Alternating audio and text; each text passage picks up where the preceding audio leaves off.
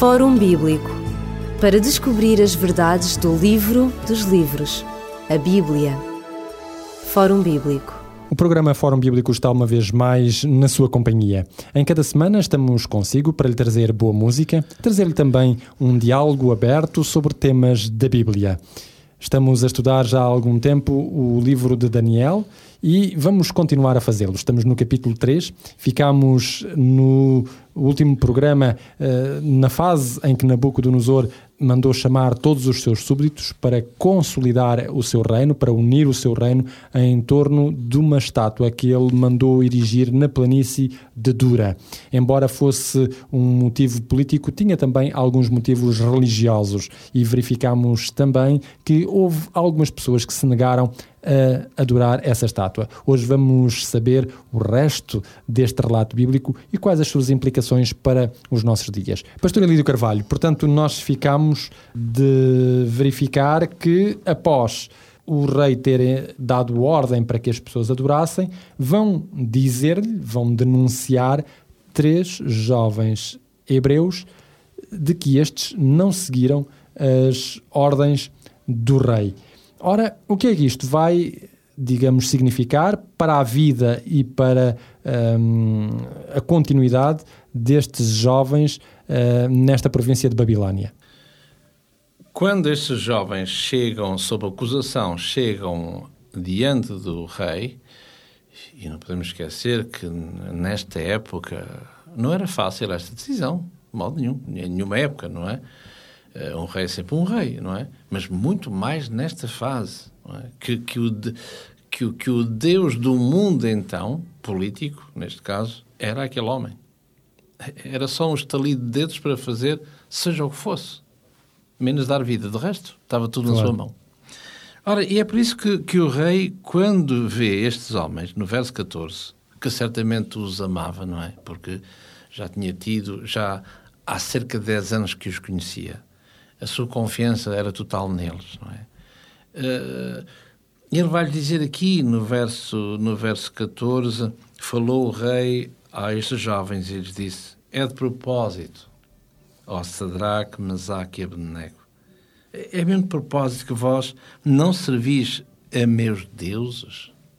É de propósito que não nem adorais a estátua de ouro que eu levantei. Isso é de propósito. Isso é, é um... É um ato de rebelião. É um desafio. É, é, vocês querem mostrar o quê? Vocês não, vós não sois meus súbditos. Aliás, sois escravos. Nem súbditos sequer, não é? Porque o escravo é alguém com vida suspensa. Quer dizer, vós existis pela minha benignidade. Tanto vós, politicamente falando, e concretamente falando para a luz da época, vós sois nada, sois existis sem existir. Porque tecnicamente já deviam estar mortos quando eu uh, conquistei uh, Jerusalém em 605. Portanto, uh, estamos em 594, não é? Antes de Cristo. Será de propósito vós fazeis isso? Verso 15. Agora, pois. Ora, vamos lá ver quem vence.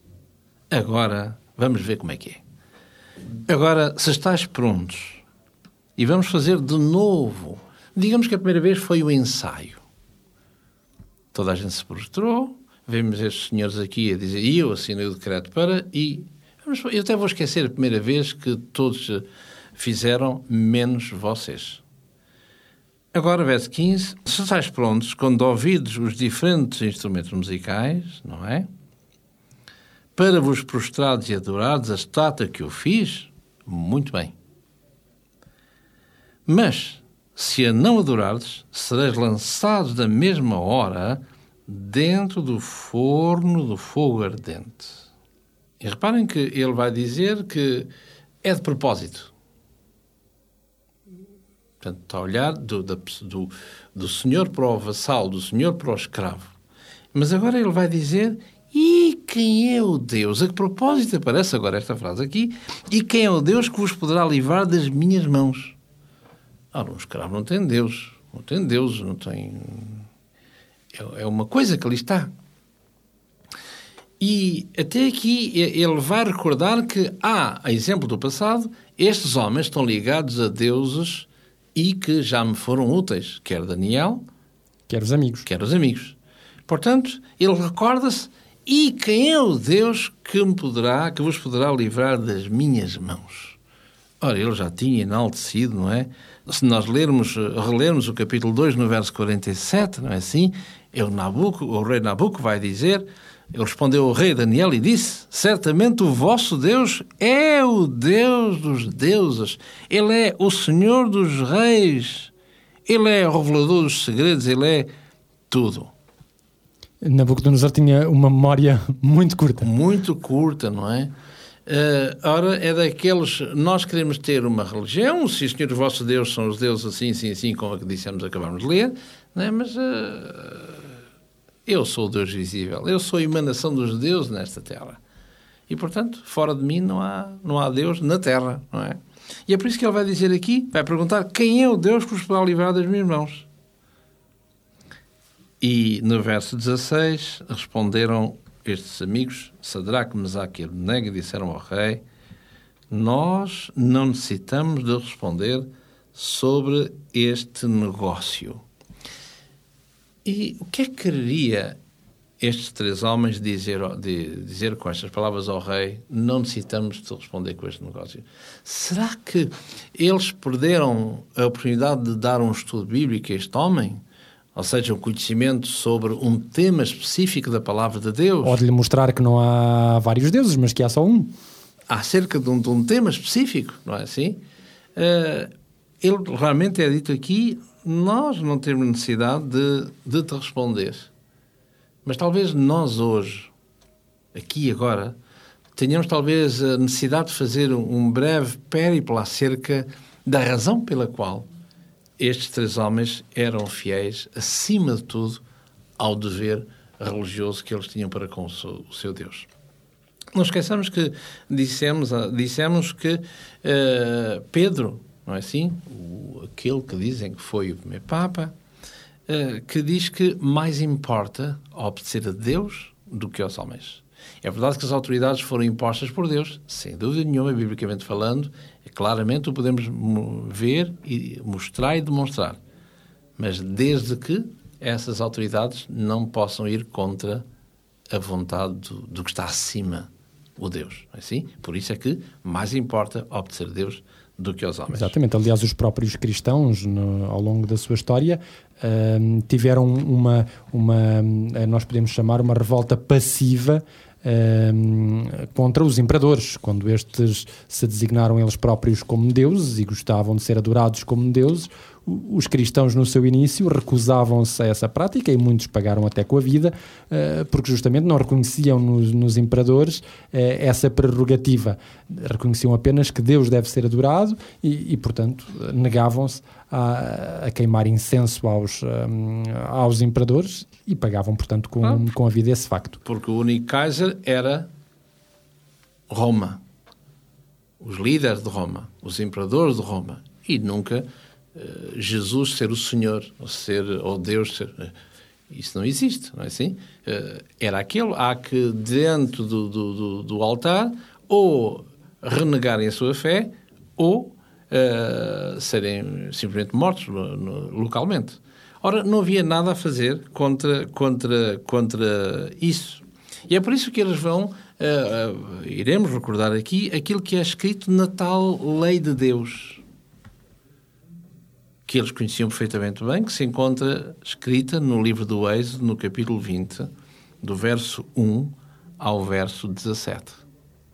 E o que eles estão aqui a fazer referência e a tentar cumprir, ainda que se necessário for dar a sua vida, é exatamente ao segundo mandamento, que se encontra no Êxodo, no capítulo 20, do verso 4 ao verso 6, que diz: Não farás para ti imagem de escultura, nem de alguma semelhança do que há na cima dos céus, nem embaixo da terra, nem nas águas debaixo da terra não te encurvarás a elas, nem as servirás, porque o Senhor teu Deus sou o Deus zeloso que se viste a maldade, que visite, perdão, a maldade dos pais nos filhos até a terceira e quarta geração daqueles que me aborrecem e faço misericórdia em milhares aos que me amam e guardam os meus mandamentos.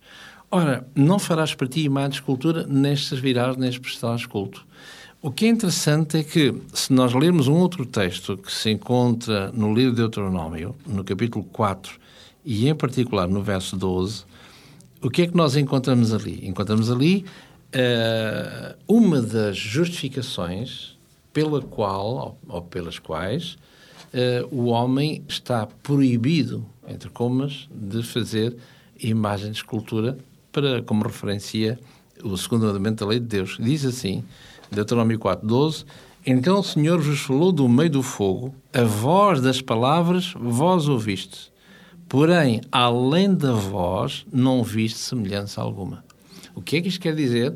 É que se eu fizer, ainda que eu seja o maior escultor à face da terra, uma imagem de escultura, eu só posso fazê-la de acordo com os parâmetros que eu conheço, ou seja, à imagem do ser humano ou de algum animal. Ora, o que é dito aqui no verso 12 é que o Senhor falou-vos a vós, do meio da voz, porém, além da voz, não viste semelhança alguma. E era bom que nós pudéssemos ter coragem de desafiar qualquer escultor, o mais talentoso escultor à face da terra, se nós escondermos da vista do escultor a, a, pessoa que irá falar, ele ou ela, e agora pedirmos ao talentoso escultor ou escultora, agora ponha no mármore com o seu cinzel, descreva o dono ou a dona desta voz. E uh, escusado será dizer, de certeza que 99,99% uh, eh, esse escultor, por mais exímio que possa ser ele ou ela, não pode, de modo algum, demonstrar o dono dessa mesma voz. Ora, portanto, quer dizer que como é que nós vamos colocar em estatuária uma voz? É impossível. Ora, e se nós ousarmos fazê-lo, que estamos a transgredir o segundo mandamento da lei de Deus, como já vimos, estamos automaticamente a colocar Deus no, no mundo dos homens, isto é, a colocá-lo em particular no espaço do homem. Uma imagem de escultura ficará confinada a um espaço, a um lugar, e dali não sairá. Ora, exatamente como esta, como esta imagem. Como esta estátua, exatamente. Assim, ela tinha estes tais 30 por 3 metros, não é assim? e dali não sairia, ou nem sa não saiu, a não ser que houvesse algum terremoto ou que alguém levasse. Não é assim? Isto é limitar Deus. E, por outro lado, que aspecto tem Deus?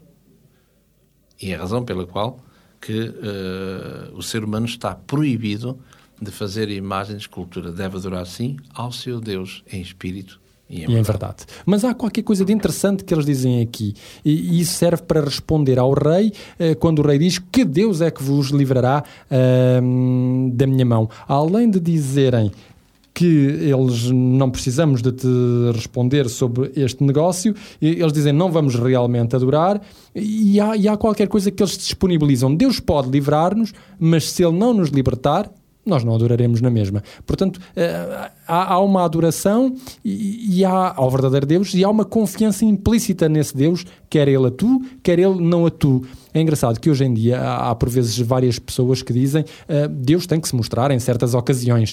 Uh, que fé é que estes homens demonstram uh, em, em, oposição com, com isto que nós acabamos agora de, de, de mencionar? Será que Deus tem sempre que, que atuar visivelmente? Se há absurdos na história humana, é um deles é o cristianismo. E eu passo a explicar-me que uh, o cristianismo o que é? Faz apelo à nossa fé. Ou seja, algo que não se conhece. Ou melhor, algo que nunca se viu. Por isso é que é um absurdo. Ora, se eu tiver uma bola na mão, será possível, isto é um pouco filosófico, mas de uma forma simples, será possível, é, é normal, é coerente, é racional, eu com uma bola na mão, perguntar aos, àqueles que estão diante de mim, vocês acreditam que eu tenho uma bola na mão? Não faz sentido nenhum. Claro. Se nós pensarmos bem no, no que estamos a fazer, não faz sentido nenhum. Embora muitas vezes nós usemos isso. Acreditam que, eu, e a pessoa tem a coisa na mão. Ora, porque acreditar, quando nós em propriedade só devemos usar este verbo acreditar, quando não tivermos nada na mão, e então uh, colocarmos este desafio aos nossos interlocutores: vocês acreditam que eu tenho uma bola na mão? E aí sim, a matéria de a fé funciona ou não. Agora, com um objeto em presença, não faz sentido nenhum apelar à crença. Ora, e aqui é isso que os nossos amigos vão dizer no verso 17. Eis que o nosso Deus, a quem nós servimos, a quem nós adoramos, é Ele que nos pode livrar e Ele nos livrará do forno ardente e da tua mão, Rei. Mas se isso não acontecer, porque Deus não é nenhuma marionete para estar ao sabor do vento que é o ser humano. Claro. Oh, Deus aparece e o Deus está ali, estou aqui, meu, estou aqui, meu amo quase, e dizem meu servo, mas é meu amo, que desejas que eu faça, meu Senhor, não é assim? E nós muitas vezes invertemos isso, não é? Que é aquela história de, no passado, de Samuel, não é? Quando o jovem Samuel ouvia uma voz no templo, ouvia chamar por ele, e ele pensava que era o, o velho Eli, o velho sacerdote. E não, ele, ele, ele, ele ensinou que essa voz não é minha, nem ninguém, mas é de Deus. E quando ele falar, tu lhe dirás com todo o respeito: Fala, Senhor, que o teu servo escuta.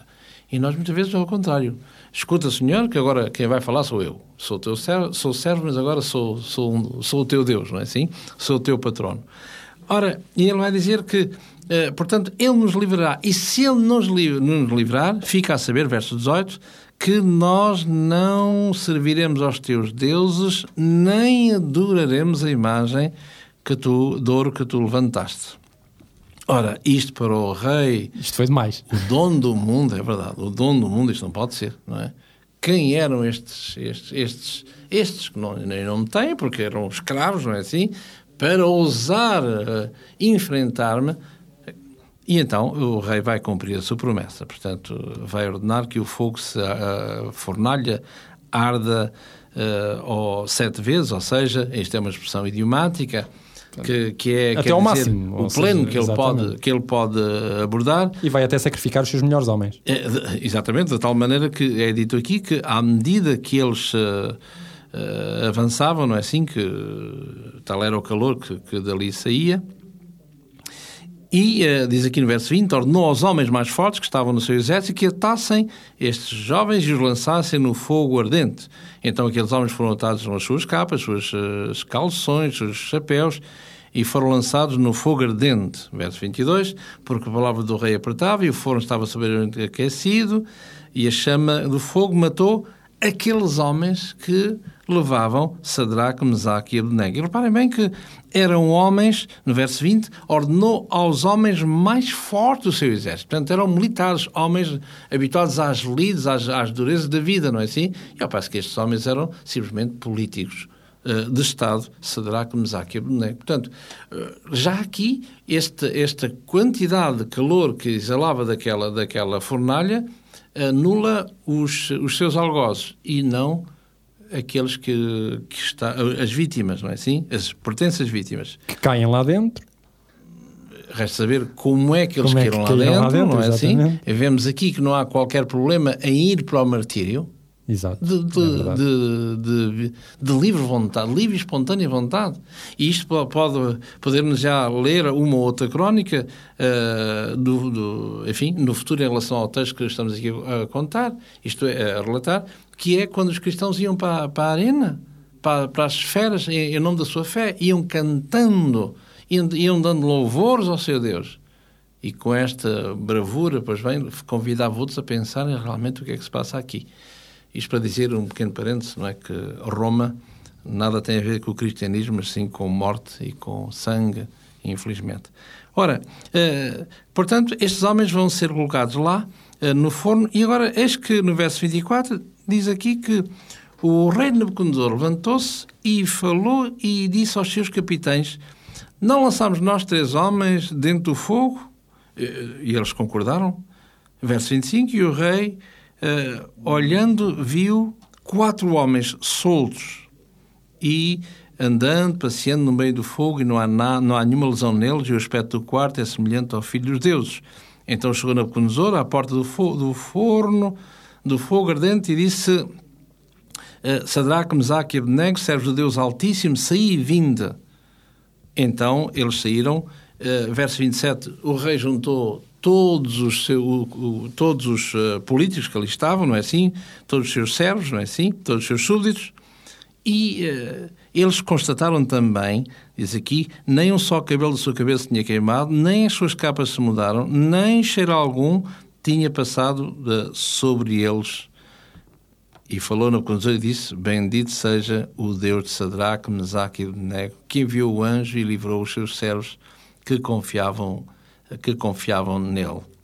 Pois não quiseram cumprir a palavra do rei, preferiram entregar os seus corpos para que não servissem nem adorassem a algum outro Deus, senão o seu Deus. Por mim é feito um decreto para o qual todo o povo, nação, língua, quem disser blasfémia contra o Deus, o Deus de Sadraque, Mesaque e Abednego, porquanto, diz ele, não há outro Deus que possa livrar como este. E de novo ele está a repetir aquilo que disse no passado. No capítulo 2, exatamente. E que de repente esqueceu. E curiosamente, na, na próxima uh, uh, capítulo, de novo ele irá esquecer. Exatamente. Nabucodonosor é, é, no entanto, um homem que vive de, de, destas coisas, ou seja, um, de repente ele constata uh, que, há, que há Deus e, e, parece que está tudo muito bem, mas ele esquece de, uma coisa evidente, ou seja, ele obriga estes jovens aqui a, a, a terem que testemunhar do seu Deus, mesmo à custa da sua vida, porque ele é um teimoso e quer que as suas coisas se façam.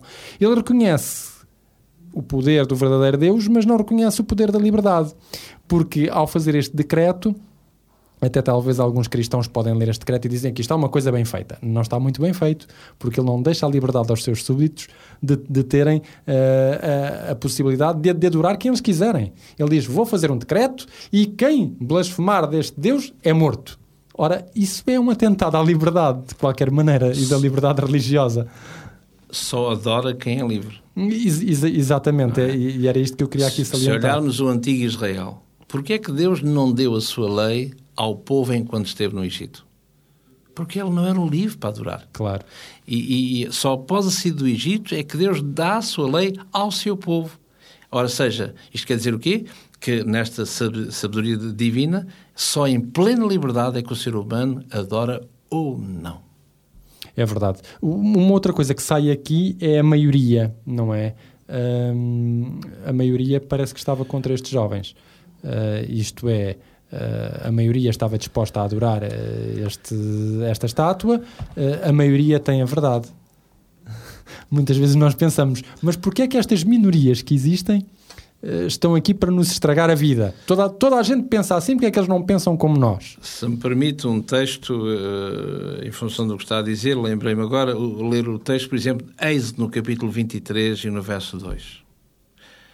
Diz assim: Não seguirás a multidão para fazeres o mal, nem numa demanda falarás, tomando parte com o maior número para torcer o direito.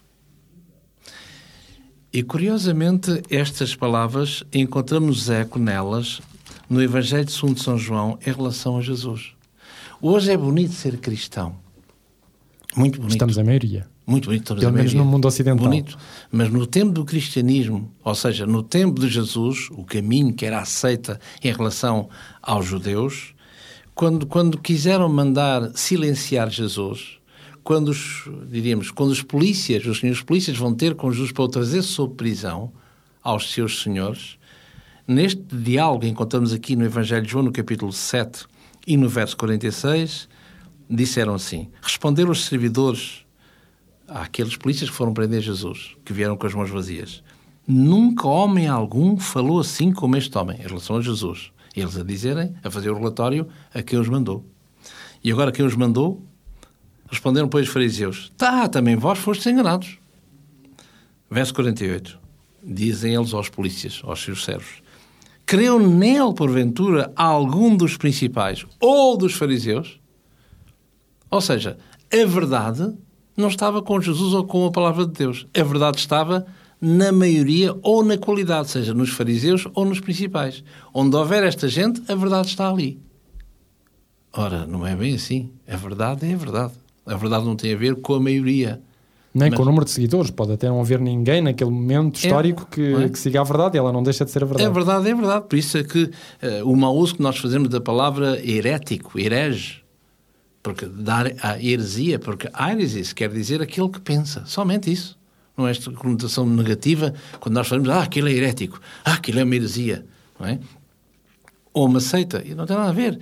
Não tem, não tem conotação negativa ou pejorativa. É uma heresia, um herege, alguém que adere à heresia, é alguém que pensa somente isso, o ato de pensar, o ato livre de pensar. Só quem pensa toma uma, uma, uma opção. Poderá tomar ou não.